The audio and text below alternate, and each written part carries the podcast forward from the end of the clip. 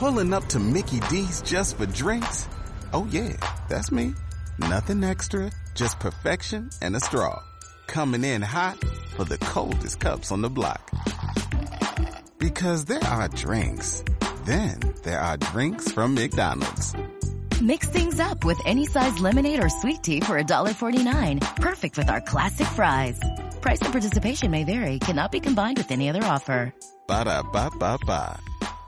Cosas, lo anunció ayer el presidente Mauricio Macri, que es un- una medida o una intencionalidad de enviar este proyecto a- al Congreso para que el Congreso lo apruebe, para poder así pagarle a los jubilados que ganaron juicios o iniciaron trámites por haberes mal liquidados y lanzó además el famoso blanqueo de capitales para repatriar dinero no declarado y depositado en el exterior. Hay un detalle que nos olvidamos, que omitimos en torno a este blanqueo. Se conoció durante la semana que Mauricio Macri tiene depositado en Bahamas 18 millones de dólares. No, Son pesos, son pesos. Ah, pesos. Son pesos. Pesos que seguramente... Lo que él afirmó. Eh, eh, ¿no? eh, claro, pesos. lo que él afirmó, este, eh, en realidad son el equivalente, yo lo vi la información en un medio europeo, eh, son 3 millones de euros aproximadamente. Está bien. Estos 3 la- millones pero- de euros. pero el, tema es... Pero la Argentina al final, en 2015, no terminó tan mal, porque si el patrimonio del presidente creció en un año un 108%, quiere decir que esta es una economía próspera. ¿Y sí? Bueno, yo lo vinculo con algo que dijo González Fraga. ¿Qué dijo González Fraga otra vez eh, en la misma entrevista? eh? González Fraga dijo eh, no quedaba en la Argentina post 2001 no quedaba otra cosa para poder sobrevivir de que se depositen dinero en paraísos fiscales, eh, sacar la, la plata afuera. Era una cuestión de supervivencia. Se interpreta, se desprende de las declaraciones de, de González Fraga. Es decir, ¿qué quiere decir esto? Aquellos que no contamos con la posibilidad de girar o depositar dinero, dinero en paraísos fiscales o en cuentas del exterior, no, sobrevivimos. Nos embromamos. Nos- En- nos en- jodimos. En, realidad, yo creo que él invierte la relación causa-consecuencia. Porque él dice, debido al deterioro de la situación económica, yo para poder sobrevivir tuve que fugar divisas, y en realidad yo digo al que es al revés. Debido a los que fugaron divisas se deterioró la situación La situación, económica. claro. Eh, entonces él justificaría que Kirchner llevó 500 millones de, de dólares del, del patrimonio de Santa, De Santa Cruz al interior. por ejemplo. Ahora, por una, por una cuestión de supervivencia también. Claro. Bueno, cosa que de- de nunca- buena praxis. Sí, De buena praxis administrativa. Cosa- de administración financiera. claro, tanto se lo cuestionó, Claro. tomando la definición de, Fra- de Fraga, uno podrá decir, la pucha, eh, trató de, de que sobreviva la provincia. Aunque muchos dicen, mira que nunca especificó, nunca se aclaró dónde está ese bendito dinero. Y si volvió o no volvió. Sí, volvió o no volvió, claro. Eh, no, pero eh, es muy fuerte, ¿no? Que te digan o que el presidente propicie un accionar de blanqueo de capitales y el propio presidente tenga dinero depositado en paraísos fiscales. Y es más, no anunció el presidente en un acto de ejemplo, dice yo voy a traer todo mi dinero que está depositado en Panamá, que está en Bahamas. No lo dijo el presidente. ¿Será que está implícito? ¿Será que él ya lo da por supuesto que, le- que lo va a hacer, En digamos? principio está el blanqueo. O, o- o en todo caso... Tiene la posibilidad vía blanqueo. Ahora, Perdón, vinculando vamos, con vamos a ver cuando, gracias al blanqueo, vamos a ver cómo vuelve a evolucionar a lo largo de este año el patrimonio del presidente y de todos los funcionarios a los cuales se les va a permitir entrar al blanqueo. Claro. Hay que. Ahora, no se puede tomar como anormal, no puede tomarse como irregular que el propio presidente, todos los funcionarios, como lo marcaba eh, Bernardo en el bloque anterior, eh, blanqueen capitales, aprovechen todo esto desde Caputo, desde Claro. Grindetti, desde el propio Macri, que vayan blanqueando capitales. Y, no eh, es anormal esto, no es irregular esto. Antes de ser- hubiera dicho que era inmoral que alguien desde la función pública tome medida que le favorece a su patrimonio. Conflicto de intereses. Conflicto de intereses le decían. Ahora no hay conflictos de intereses. Sí, claro. De esa- bueno. Es que lo Entonces- debe haber.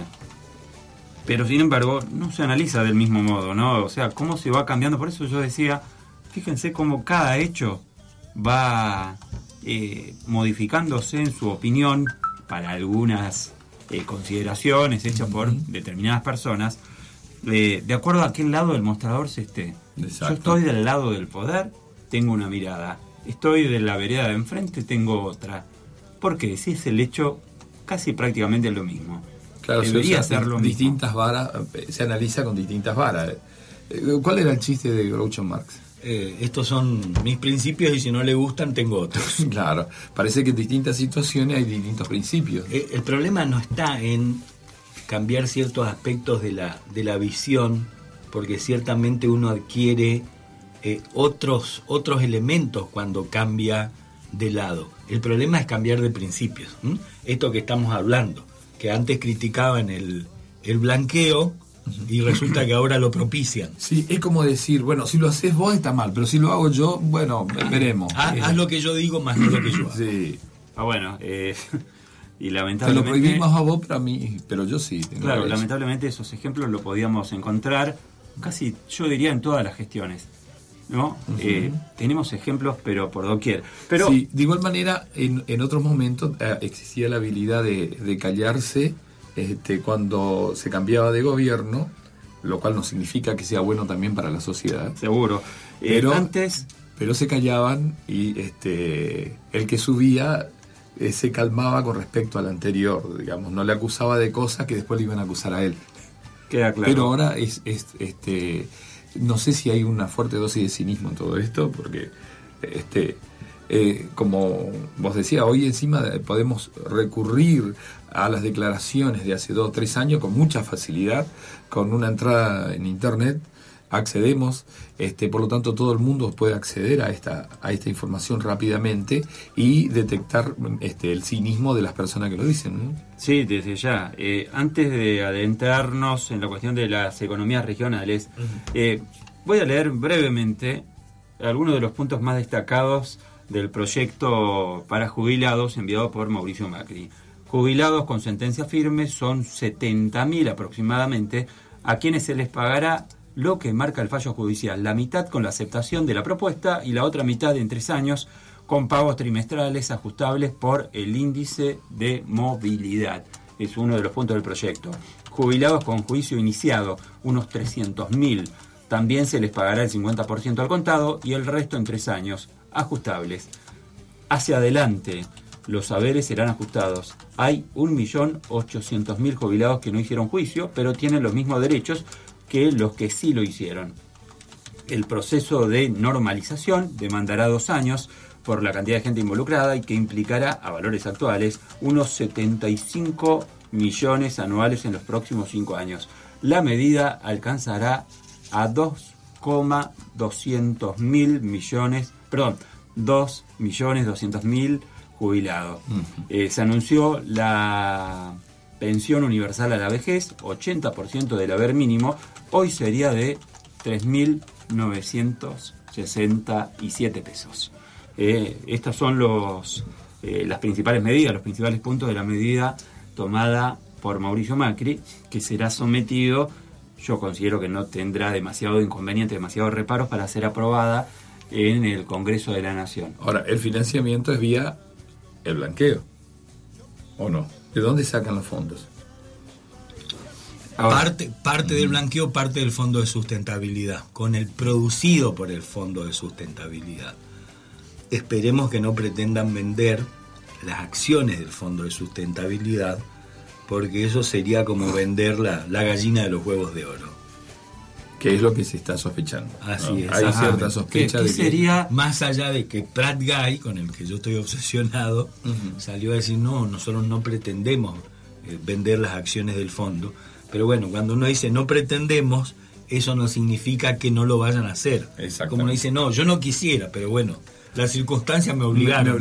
sí, explicaba Bernardo como si fuese, eh, como si fuéramos un chico de 5 años. ¿Qué es ¿Qué es eso? ¿Qué implica eso de fondo de sustentabilidad? ¿Y por qué ese fondo de sustentabilidad es la gallina de los huevos de oro, como lo dijo Bernardo?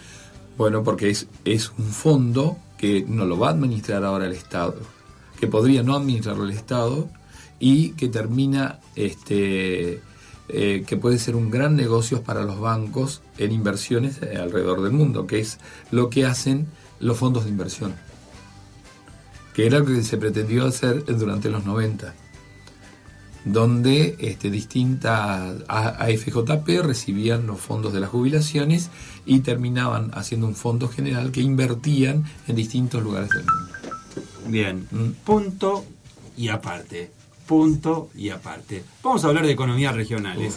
Eh, tan prometido, tan postergada, tan dilatada ha sido la, la propuesta de hablar de economías regionales, que por fin ahora sí tenemos un tiempito para desarrollar, para desandar esta situación que consideramos como clave a la hora de, uno de los puntos, de analizar algunos de los puntos centrales de la economía. Eh, ¿Por qué clave? ¿Por qué interesante la economía regional, eh, Hugo? Hay que ver, hay que más o menos definir qué es, a qué es lo que se está hablando de economías regionales. Cuando la gente habla de economías regionales, los funcionarios también mezclan este, distintas definiciones. Eh, el tema de la economía regional podemos definirlo como una relación entre Estado, espacio, población y capital. Es decir, si vemos cómo entra el capital en el espacio, algunos autores, como Alejandro Rosman, plantea de que Argentina tendría dos regiones, la Pampa húmeda y el resto. Por lo tanto, podríamos hablar de economías extrapampeanas. O sea, ¿Eh? usted Velázquez dice la Argentina y el resto entonces. Bueno, la otra vez estuvo un, historiador, viene a cuento, ¿no? Porque estuvo un historiador y dio una visión eh, que está vinculado con eso. Que al principio de los orígenes de nuestro país, eh, los que no eran de Buenos Aires, los del interior, eh, tenían mucho recelo. O del litoral. claro, tenían mucho recelo de la palabra Argentina. Porque Argentina era un gentilicio que vinculaba a los de del Río de la Plata. A los del Río de la Plata, pero más que al Río de la Plata, a los de la ciudad de Buenos Aires, básicamente. Y decía, era como los tanos en Roma, eh, era un gentilicio que solo estaba vinculado con ellos y que después se fue generalizando. Y preferían llamarse de otra forma, pero no argentinos. Tenían como un rechazo hacia lo que era argentino, es decir, al porteño o al que era de la pampa húmeda por eh, extenderlo un poco más. Y fíjate cómo se vincula con esto, como lo que dijo Fernando. Dijo, no, no, extra pampeana, extra argentina, digamos. O sea, estaba vinculado con la historia. Ahora, eh, ¿por qué esto es clave, Hugo, para, o por qué debería ser clave la economía regional a la hora de eh, encarar una política económica, por ejemplo? Y bueno, porque este es, es la, la producción que generan la mayoría de las provincias es, este, no pampeanas. El, el caso del Chaco eh, o el nordeste argentino, la producción, la, este, tenemos la producción yerbatera, la producción algodonera para el, para el NEA, este, para, para el no, por ejemplo Jujuy con la papa.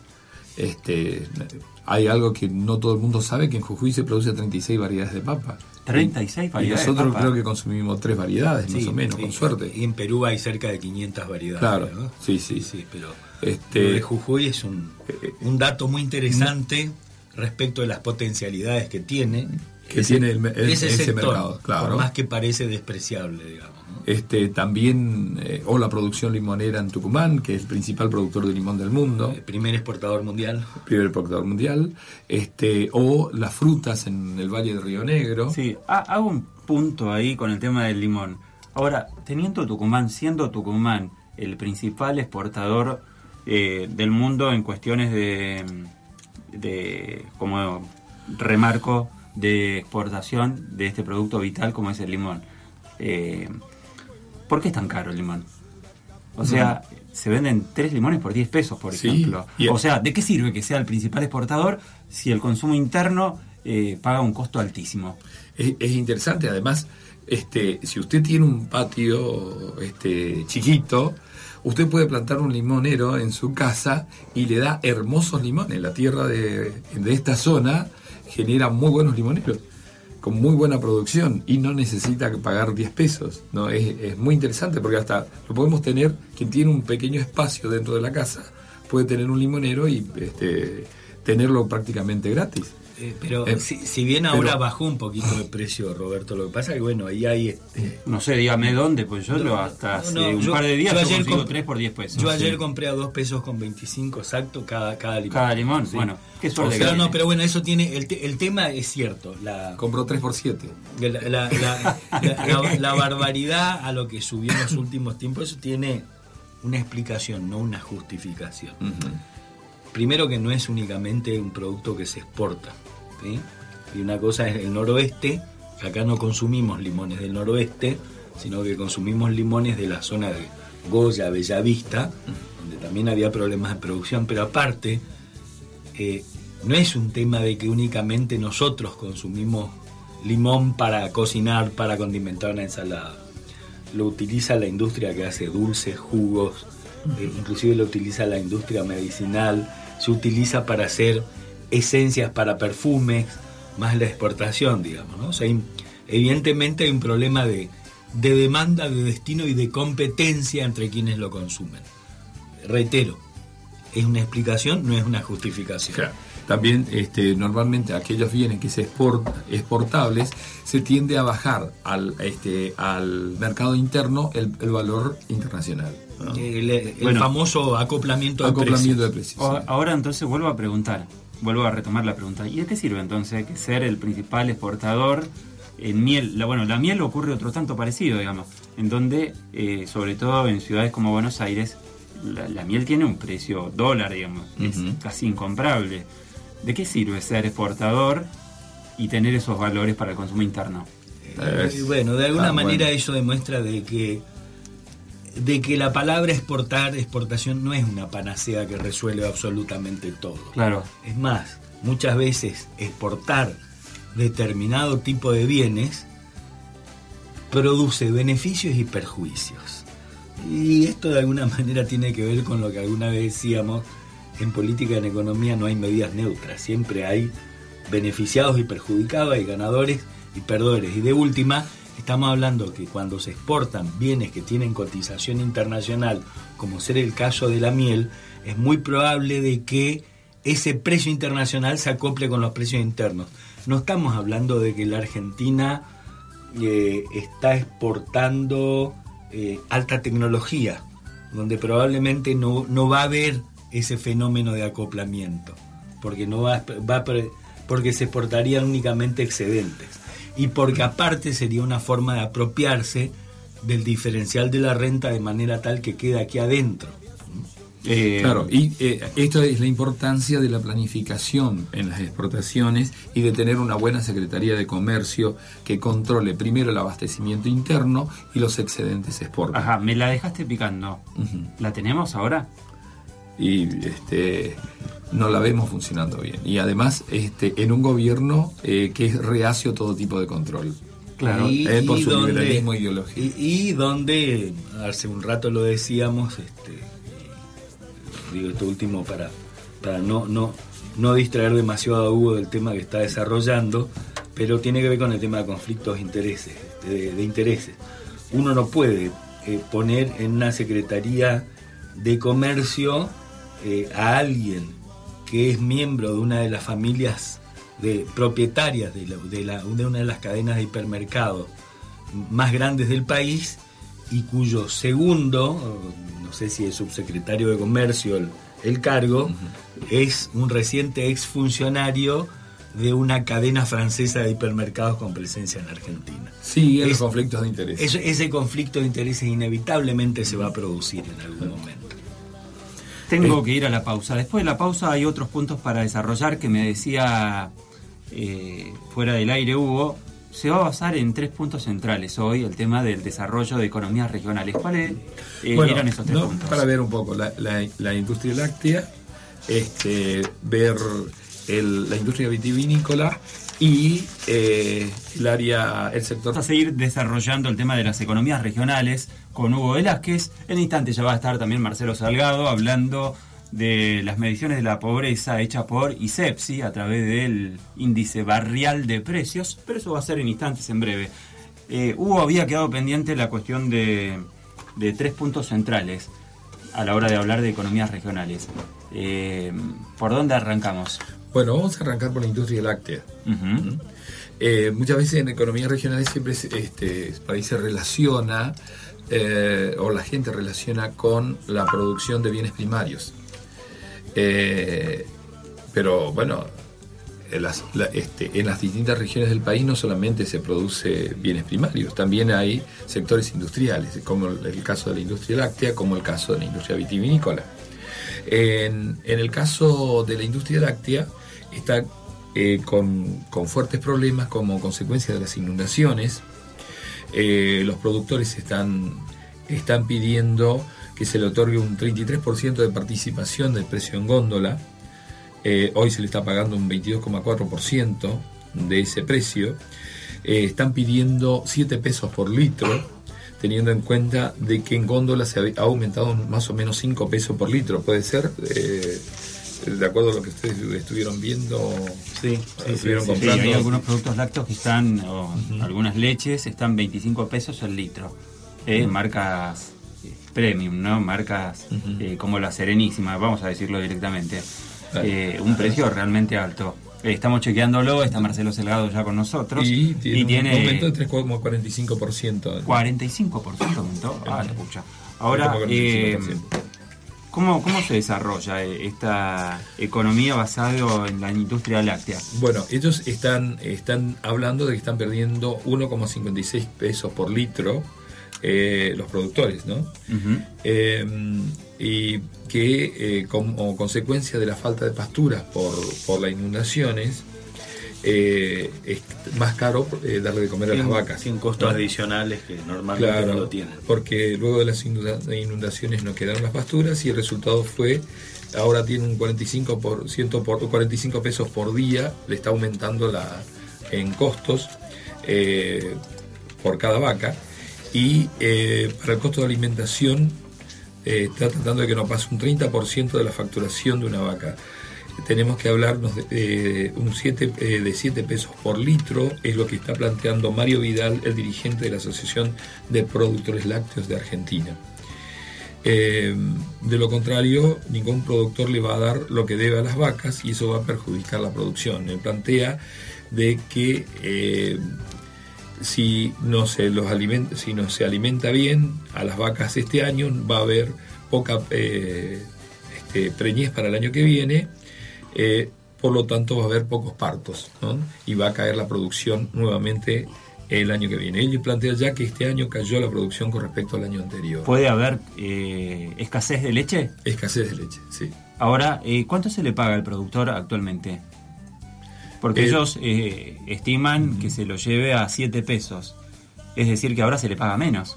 Sí, ellos quieren incluso una mayor participación en el precio de góndola también. Ellos dicen que eh, por cada litro producido están perdiendo unos 1 peso con 56, lo que significa que su situación se agravó respecto a diciembre pasado. De acuerdo a los tamberos, en diciembre último cobraban 2 pesos con 68 litros.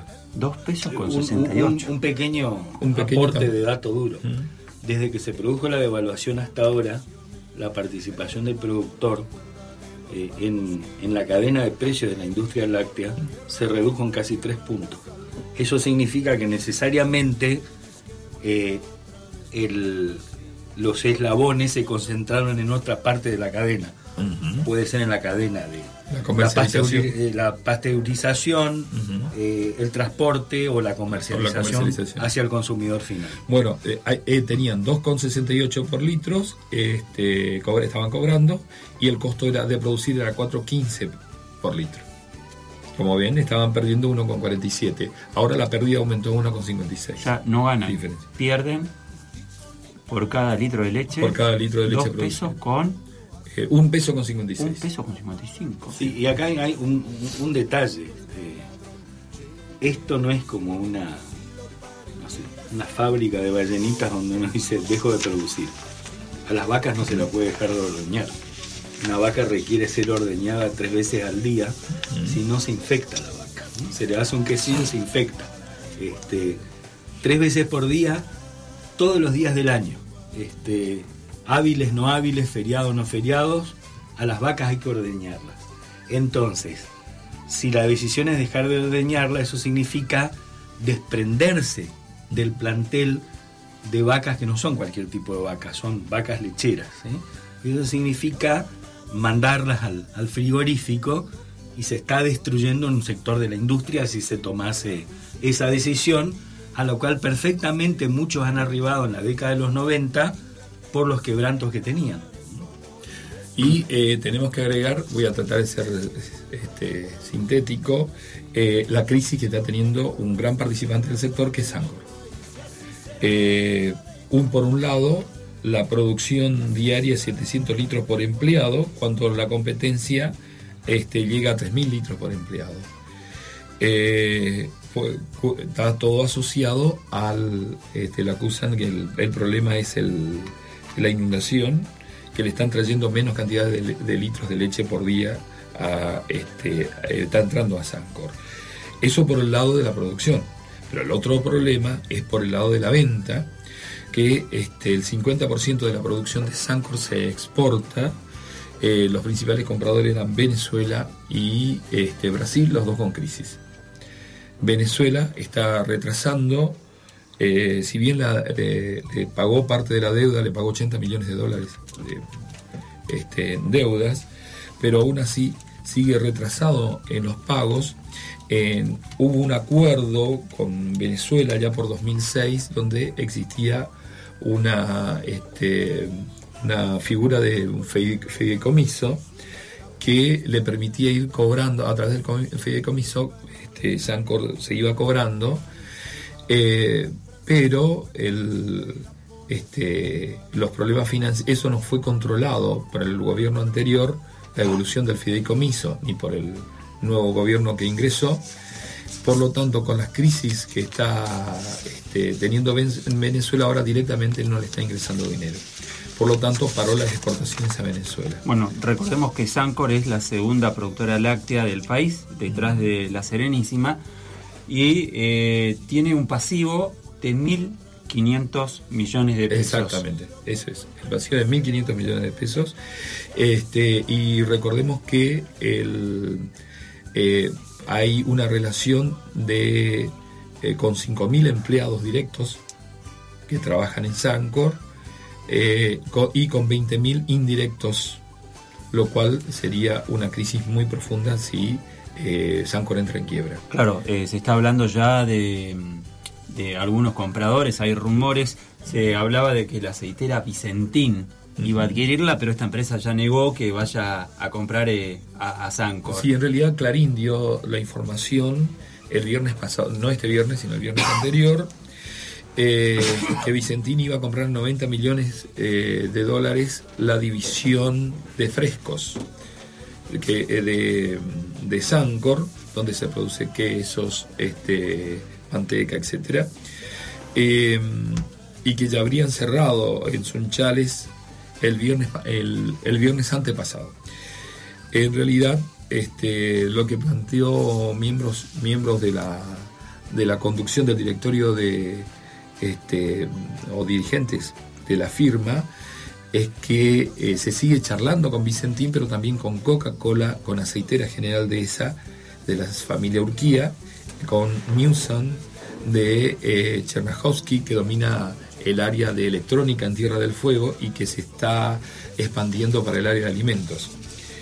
Eh, bueno, en, en, en, este, en estas plantas de la división de frescos se produce yogures, postres, quesos, crema, eh, que eh, Sancor buscó competirle en esa franja a la francesa Danone.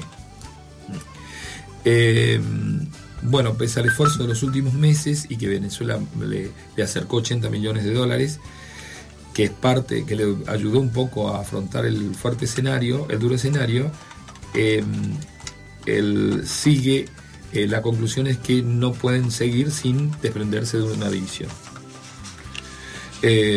la cooperativa, como decía, exporta el 50%, volumen de, el 50 del volumen de su producción y con la crisis venezolana se le suma la crisis de Brasil, el cual era su mayor destino de las mantecas saladas y del queso montañoso.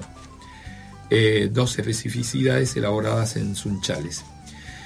Eh, por lo tanto, la situación de Sancor sigue bastante complicada si es que no se desprende de una parte de la división. Y esperemos eh, que sea algún sector empresariado nacional antes que Coca-Cola, por Claro. ejemplo. ¿no? Eh, ahora también se ya se está dando la posibilidad, o, o- o por llamar de alguna eh, manera, de alguna forma, si eso es una posibilidad, a trabajadores para que accedan al retiro voluntario dentro de la empresa Sancor. Eh, evidentemente es una situación muy complicada, ¿no? Claro, claro, porque tienen tanto problemas desde el lado de la producción, también por el lado de las ventas, ¿no? Así que están bastante, este, bastante ahogados en este momento. Eh, ¿Algo más de la cuestión láctea o de desde la economía re- regional enfocado en la industria láctea? No, quería pasar al tema del vino. Dale. ¿eh? Eh, Cosa porque- que a le agrada mucho, sí, le aclaro. Sí, este, la verdad que este, lamento que no, no tener algo para tomar en este Claro, como para ir ejemplificándolo, Este- sintiéndolo. Malbec más, Malbec menos. Para, para demostrar en la práctica lo que son los productos que no de las quede, economías regionales. que no quede solamente en la teoría. Además, este, como ven, también eh, lo, lo que quería el hilo transversal un poquito de todos estos temas era en qué medida la devaluación, devaluación iba a favorecer este, las los productos de las economías regionales. Ajá, ¿Favoreció? Bueno, en la industria vitivinícola este, se está hablando, incluso hay un análisis de Rabobank. No sé si querés comentar algo Sí, sobre el Rabobank. es un, un gran banco cooperativo holandés eh, que tiene un modelo de gestión este, muy interesante y tiene distintos tipos de asociativismo con eh, otros integrantes del movimiento cooperativo en otras partes del mundo y elabora eh, indicadores y estudios de, la, de las economías regionales y especialmente aquellas desarrolladas por las cooperativas a lo largo, a lo largo y ancho del mundo.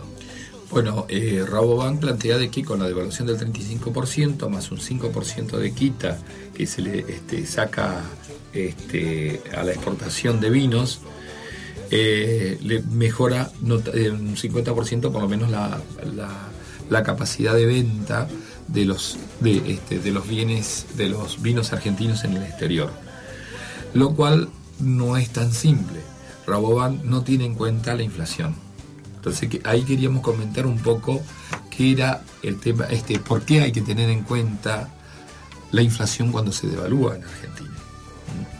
Eh, cuando devaluamos, hay gran parte de los insumos que utiliza nuestra industria, incluso nuestra producción primaria, que se importa. Que se importa. Exacto. ¿Eh? sí, sí, sí, sí. Por lo tanto, este, ahora vamos a comprar esos mismos bienes, vamos a necesitar más peso para adquirir esos mismos bienes.